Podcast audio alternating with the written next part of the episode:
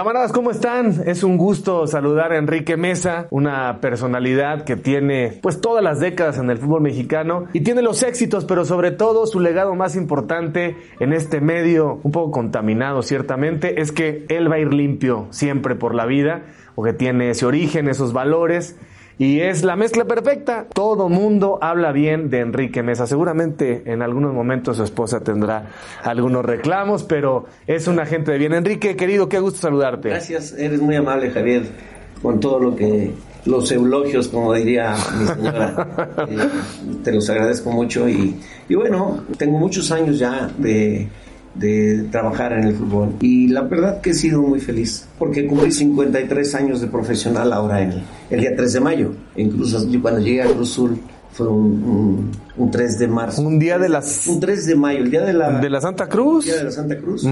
este, esa fue la, primera vez cuando llegué a Cruz Azul y, y creo que mi vida cambió a partir de eso. Porque ahora, con 53 años ya de, de estar trabajando en el medio, este, la verdad es que ha sido muy grato.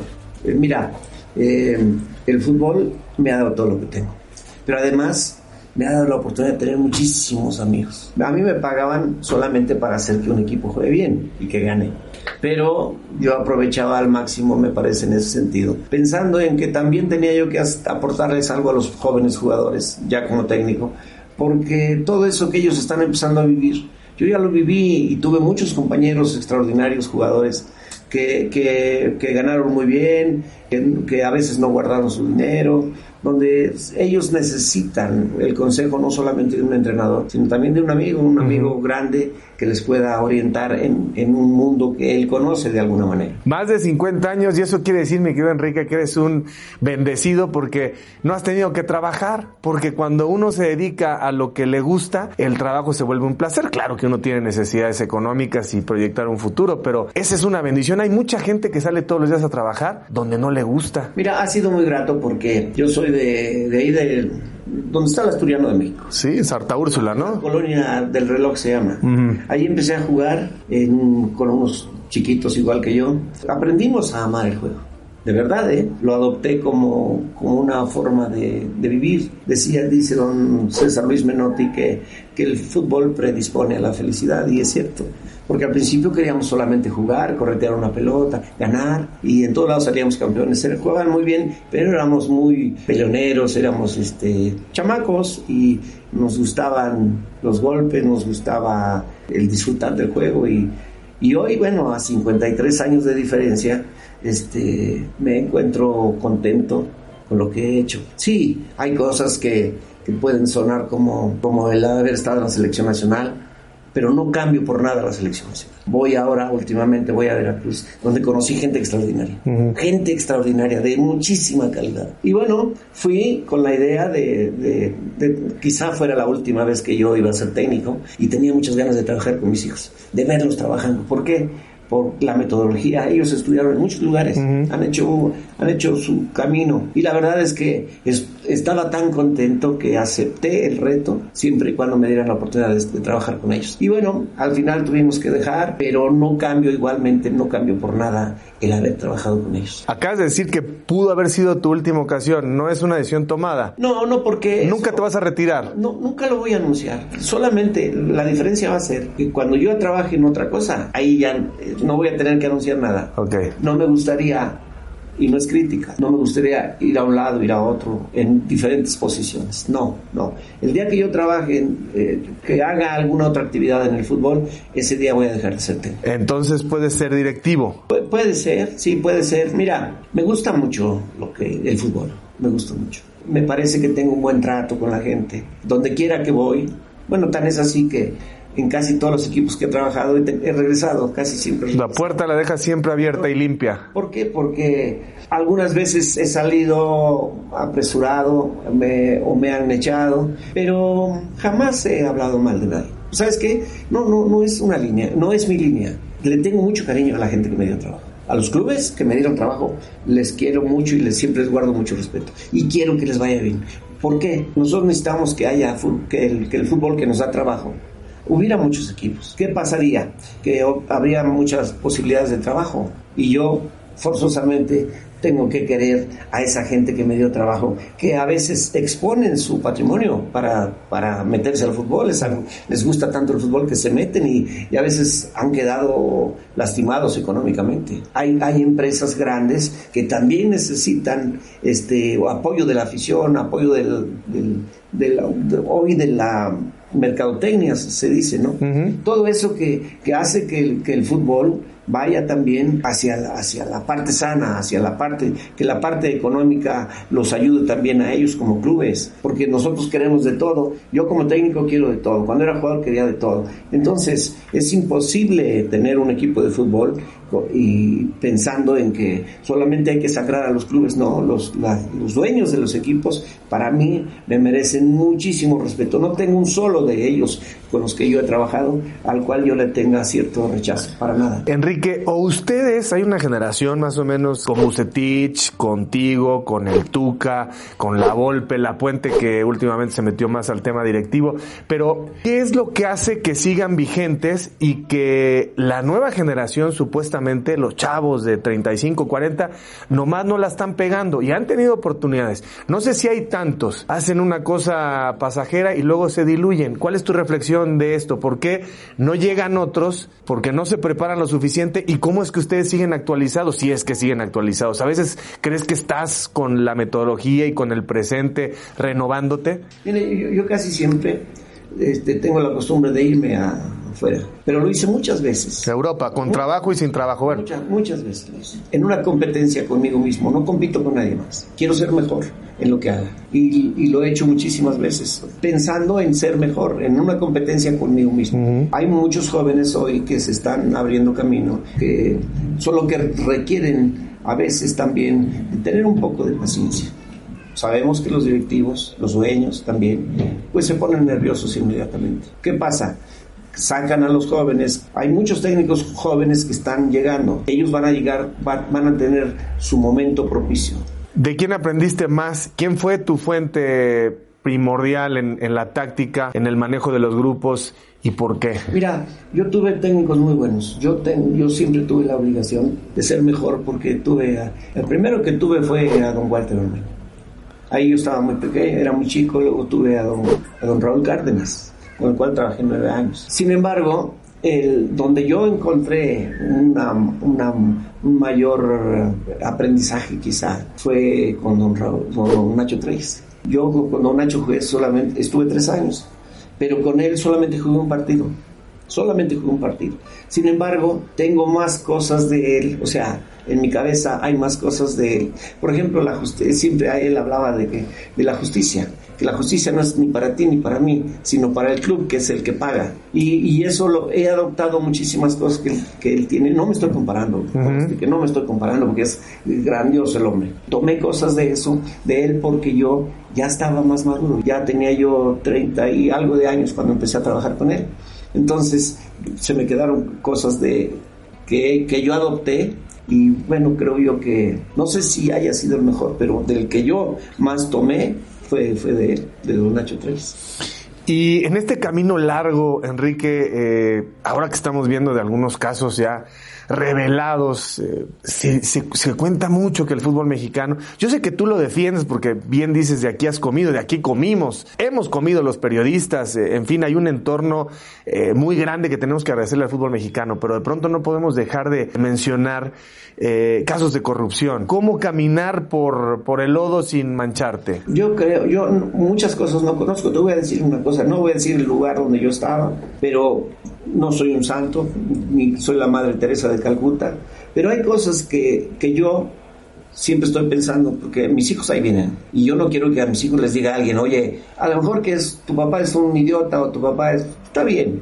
pero, pero no es un ladrón, porque en el fútbol hay mucho dinero y a mí no me consta, pero alguna vez, alguna vez en un equipo de fútbol, me trajeron un jugador, lo vi, lo, me gustó, más grande de lo que, más grande de lo que me decían que tenía, porque me decían que tenía 31 años y ya sus piernas ya no eran de 31 años, eran como de 37, 38 años, ya, pero jugaba bien, jugaba bien. Y al día siguiente me intentaron este, dar un sobre que no sé, yo me, me dijeron, oiga, esto es para usted, ¿por qué? Ah, porque le dije, vayan, que vayan a, que firme. Y me dijeron, tenga usted. Dije, no, no, no, llévese su jugador. En el fútbol le he ganado bien y no necesito que me, que me embarren la mano para nada. Y, y, yo realmente no conozco casos más que es, solamente ese, no me parece justo que entre todos nosotros también le hagamos daño. Mm, correcto. Porque todos que nosotros queremos de todo, todos trabajamos en esto. Necesitamos que esto florezca, que, que, que lleguemos verdaderamente a triunfar. Ya vimos cosas extraordinarias, pero tenemos que todavía enaltecer más el juego, porque siempre nos está haciendo falta un 20 para completar un peso, siempre, permanentemente. Entonces siempre estamos ahí esperando que, este, que algo más pase, pero a veces nosotros mismos somos una piedra en el zapato. Por ejemplo, hace años que yo vengo diciendo que los, que los que los, son demasiados extranjeros. Cinco extranjeros eran, eran demasiados. Uh -huh. Y hoy, este, ya no son muchos, son muchísimos. Sí, sí. Los problemas son para el seleccionador mexicano, porque hemos traído jugadores de, hemos, han venido jugadores jóvenes a jugar a México de otros lados y alguna vez los hemos metido como, como, ¿cómo se dice? Naturalizados. Naturalizados. Y yo no tengo nada en contra de los naturalizados. Ahora, han venido, han jugado bien, algunos, pero todavía no conseguimos nada. Entonces es necesario que trabajemos más en fuerzas básicas, más en, mucho más, quiero decir, en la parte de los fundamentos del juego. A veces nos saltamos, pensamos en que en hacer cosas extraordinarias cuando tendríamos que ir al ABC. El pase perfecto es aquel que permite al compañero hacer algo con la pelota de inmediato. ¿Qué cosa, qué significa? A veces de aquí a 10 metros tiramos un, una, una, pelota, un pase, o, ve tú dónde está la pelota siempre en el fútbol europeo. En el suelo, está, está siempre rodando la pelota. Y nosotros a veces en un pase sin, sin gran grado de dificultad le tiramos un balazo al compañero a, a la altura de la cadera y a veces se nos va. técnicamente a veces nos está haciendo falta esa parte. Yo siempre insisto en que, en que técnicamente tendríamos que ser mejores todavía. Somos un país que tiene jugadores rápidos, pero no tan veloces como en otros lados. Tendríamos que volver a recordar a, a Horacio López Salgado, a, a, a Carlos Hermosillo. A ellos porque ellos llegaron a jugar muy bien. Enrique, vamos a hablar de, de, de, Cruz Azul. Hay cariños que hacen daño. Mi primer equipo como jugador fue Cruz Azul. Mi primer equipo como técnico fue Cruz Azul. Tú dime si lo debo de querer o no. Sí. Pero, pero quiero al Toluca, al, al Nesa, al Atlas, al Morelia, al Puebla, al Veracruz, que me dieron la oportunidad de, de Pachuca, que me dio la oportunidad de, de, de, hacer un campeonato, una sudamericana. Claro, si tú dices del Potro y de Chucho y de Flaco Tena, tú tienes el único título oficial de México en la, en la Conmebol. Sí, pero, pero eso es un título a, a nivel de clubes. Los otros, este. Ay, no, no, no, no, no lo minimizo. No, no, no, no, por, ni, por nada del mundo lo minimizo. Simplemente que este, aquellos son campeones del mundo. A ver, y yo te conozco, Enrique, perfectamente, y sé que Billy puede ser como, como un primo para ti en cuestión de afecto, ¿no? Quizá como un primo malcriado, porque yo como aficionado de Cruz Azul y como periodista, tratando de separar las dos cosas, veo un directivo que en el tiempo se ha extraviado un poco en la toma de decisiones, que le ha ganado el poder, esto lo estoy diciendo yo, por ejemplo, una posición tuya ahí como directivo podría hacer conciliar muchas cosas y sanar muchas cosas. Ellos saben que si me necesitan, yo ahí voy a estar. Ahí trabajé muchísimos años, ahí me inicié, no sé si en Cruz Azul o en otro lado, pero tengo ganas de trabajar de pantalón largo. En, en un momento dado ha sido para mí muy grato, muy emotivo y ahí me enseñaron a comer también. Perdieron el rumbo, reconócelo. Mira, no sé, no sé qué cosa habrá pasado en este último tiempo, pero sí sería prudente que ellos este, lo analizaran. Yo creo que en este momento ellos que son los principales y han sido después de don Guillermo, de, una vez se dieran un abrazo y dejaran de, de, lado cualquier cosa. Y yo creo que la vida es demasiado corta. Uno no lo, no lo evalúa correctamente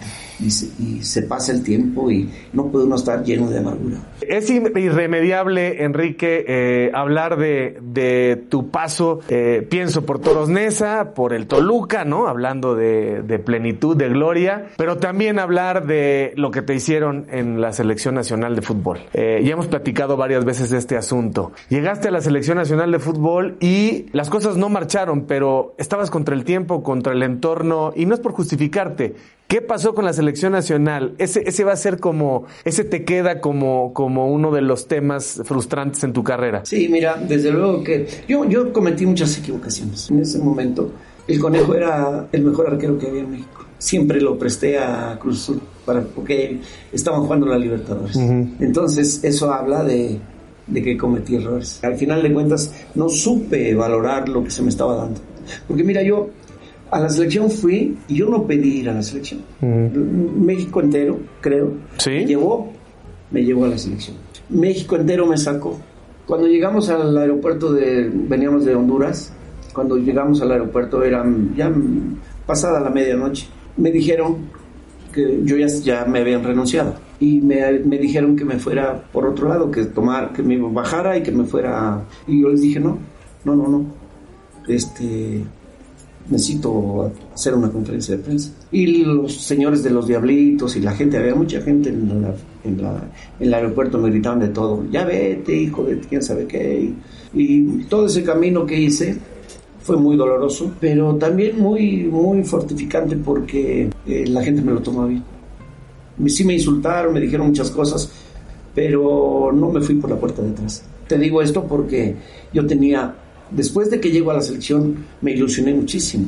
Había el Toluca jugaba muy bien, los equipos que había tenido jugaban bien. Entonces yo pensaba en que, en que era tal vez más fácil y no, no fue más fácil. Pero hubo resistencia a los jugadores. Mira, eh, creo que sí. Hubo, hubo jugadores que no quisieron ir, que me dijeron no, no, no, no, no. Y después fueron con Javier. No, no, no me pidas nombres porque mm. no es correcto, pero, pero sí, este, algo pasó en relación a que eh, ellos tomaron cierto poder y hoy todavía se está viendo en este momento porque está surgiendo cosas de ese tipo. ¿Qué aprendiste de eso? Aprendí mucho de, de dar la cara. Yo casi toda mi vida he dado la cara.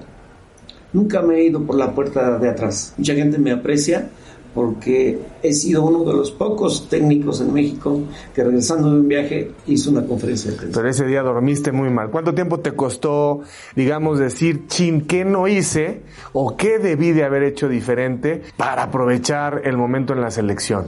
Te, te, tuve que haber sido, me, me, da la impresión de que, de que no fui tan profesional como se requería. Pero, pero fui pensando en que se iba a recomponer, siempre se iba a componer. ¿Quisiste darles más concesiones a los jugadores de las que deberías? Sí, de alguna manera sí. ¿Los consentiste más de lo que estabas acostumbrado? ¿Por quedar bien, o sea, por conquistarlos futbolísticamente, le soltaste de más la rienda?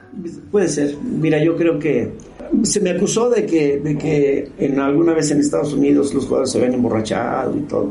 Y yo tuve un conflicto con un joven periodista. Y bueno, después de hablar con los jugadores, me dijeron que no, que no era cierto. Porque eso sucede a cada rato. Siempre los traté a los jugadores de, de la mejor manera. ¿Cuál ha sido el jugador al que más provecho le ha sacado eso sí tienes que presumirle. O sea, o los jugadores que más provecho les, les lograste sacar, que te dio más satisfacción en función de que su talento era limitado. Porque esa es una parte que me parece que descubre mucho tu capacidad como entrenador, diagnosticar. Y luego, si el jugador está convencido, si hay un convencimiento, llevarlo a otra dimensión. A Miguel Galero, que Miguel Calero ha sido uno de los mejores porque no era tan, tan bueno, pero en todo lo demás era un sol. Gerardo Torrado no ganamos nada. Gerardo ha sido uno de los jugadores que más he disfrutado. Damián Álvarez fue extraordinario uh -huh. en, en, medios tiempos. ¿eh? Mira, José, José ya era muy buen jugador. Le pedía yo que se desprendiera rápido de la pelota, que definiera con izquierda, que definiera con derecha, que no buscara cambiarse la pelota para poder definir. ¿Cuál es el jugador mexicano más talentoso de la historia? Hemos tenido varios, pero uno muy, muy destacado. Loco, hoy gobernador de... Cuauhtémoc. Sí. ¿Qué tenía el jorobado? Todo. Tenía pantalones, tenía un sexto sentido, hacía cosas este, muy chistosas y sin embargo llegó a, a, para mi gusto, el mejor jugador mexicano ha sido Cuauhtémoc. Hay gente, mira, te voy a confesar algo. Hace poco hablé con Nacho Treyes, cuando yo estaba, todavía estaba dirigiendo a Veracruz. Y me dijo Don Nacho, oye, el otro día te vi haciendo corajes. No hagas corajes para que vivas más que yo. ¿A qué voy? A que, a que he visto mucho, pero seguramente hay gente que ha visto mucho más que yo. Sí, bueno. En lo que yo vi, sí. es Cuauhtémoc. ¿Y, el contacto que tuviste con Cuauhtémoc, que entrenador, entrenador jugador, cómo fue? Mira, yo solamente, solamente Cuauhtémoc jugó un partido con sí. El día de la lesión. Sí. Yo me dilato en sacarlo, lo iba a sacar, pero él allá en Valladolid no jugaba. Entonces yo quería que él jugara un poquito más para, para que además la gente lo aplaudiera. Él vino a entrenar esa semana y andaba haciendo locuras. Y yo estaba molesto con él y se dio cuenta este, Jorge Campos. Y viene Jorge corriendo desde la portería y me dice, profe, profe, no se enoje con este hijo de su tal. Es diferente, profe. Escúcheme, es diferente. Y sí, sí era diferente. Sí, como jugador fue diferente. Yo creo que ha sido, ojalá y no se me moleste nadie, pero el mejor jugador que yo vi es Coutinho. Fíjate qué interesante, Enrique, porque, y esto no es, eh, no es una crítica, ni, ni lo digo en son de burla, pero a Cuauhtémoc le cuesta trabajo expresarse, ¿no? No es una gente tan elocuente. Obviamente en su, en su medio ambiente y con los cuates, pues es la broma y el albur, etcétera, pero no es una gente que tenga gran capacidad para expresarse. Sin embargo, tiene muy buena capacidad para escuchar y para interpretar el juego, porque aparentemente, aunque él podía hacer casi casi lo que se le pegara la gana por su genialidad. Yo lo vi muchas veces integrado a un plan táctico en sus respectivos equipos. También entendía cómo jugar sin balón, entendía cómo abrir los espacios. Esto habla de una cabeza brillante, ¿no? Mira, eh, por esa razón ponía yo también el ejemplo de, lo de Magic. Porque Cuauhtémoc era un tipo, como jugador, que además participaba y que cuando tomaba la pelota era muy difícil quitársela. O sea, a lo mejor exigía, a lo mejor por ahí algún día alguien lo vio sin correr. Mira, no vayan muy lejos. El último partido que jugó él, lo jugó contra mí, en, yo con el Morelia. y le pegó un tiro al travesaño, que tenía tiempo sin jugar. Eso solamente lo hace alguien, un superdotado. Y pongo el ejemplo de que jugó contra mí y yo no hubiera querido que jugara. ¿Por qué? Porque eh, era muy peligroso y, la interpretación que él tiene del juego es extraordinaria. Yo creo que Cuauhtémoc ahora, siendo gobernador, tendría que haber sido un buen, buen técnico de fútbol. Háblame de Miguel Marín, por favor, Enrique. Bueno, mira, el gato, yo creo que ha sido el mejor arquero que vino a México. Ojalá me perdonen. Para, para mí resulta muy muy difícil decirlo porque yo estuve ahí siempre de suplente. Y cualquiera pensará que, que yo digo que fue el mejor porque yo no jugaba. Pero a lo mejor yo no jugaba, no podía competir con él. Pero él vino a México y impuso algunas modas. Por ejemplo, Miguel nació arquero, porque Miguel agarraba la pelota así. A veces abría demasiado las piernas para agarrar la pelota.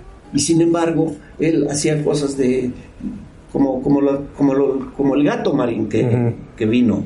Miguel hacía cosas extraordinarias, a pesar de que era llenito de arriba, tenía una fuerza impresionante en las piernas. Además, ¿sabes qué? Gran, gran amigo. Él fue mi auxiliar en, en, en Blancos. Pero no tuviste en un momento dado que jalarle la rienda y decirle, ya no estés jugando, ¿Qué tan cierta es esa leyenda de que le empezó a ganar el juego, le empezó a ganar el hipódromo, le empezó a ganar el casino? Íbamos a... Eh, alguna vez yo lo acompañaba al hipódromo. Yo no entendía nada ni me gustaba tanto, sobre todo perder el dinero.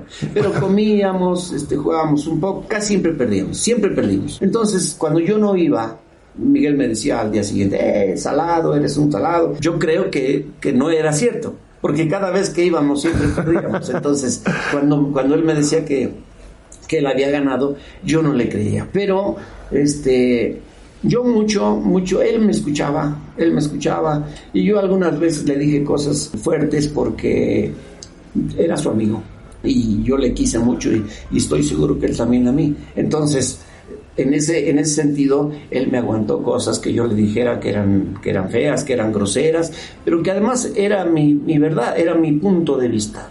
Él tuvo la oportunidad de decirme, vete a cuerno, estás loco, pero nunca me, nunca me, siempre me escuchó y yo eso se lo agradezco mucho. Pero sí lo regañaste. Sí, cómo no. Le dijiste, estás, exagerando con esto. Sí, sí, bueno, este, fumaba mucho, tomaba, se levantaba con el café y con el cigarro todos los días, Todos los días era café y cigarro. Yo le, le dije muchas veces, me dijo, no, mira, ya no estoy fumando, este, eh, y ya hubo gente que me dijo, no, no, no, sí está fumando. Pero un día nos volvimos a ver y le dije, Miguel, otra vez estás en las mismas, estás fumando otra vez. Me dijo, ¿sabes qué?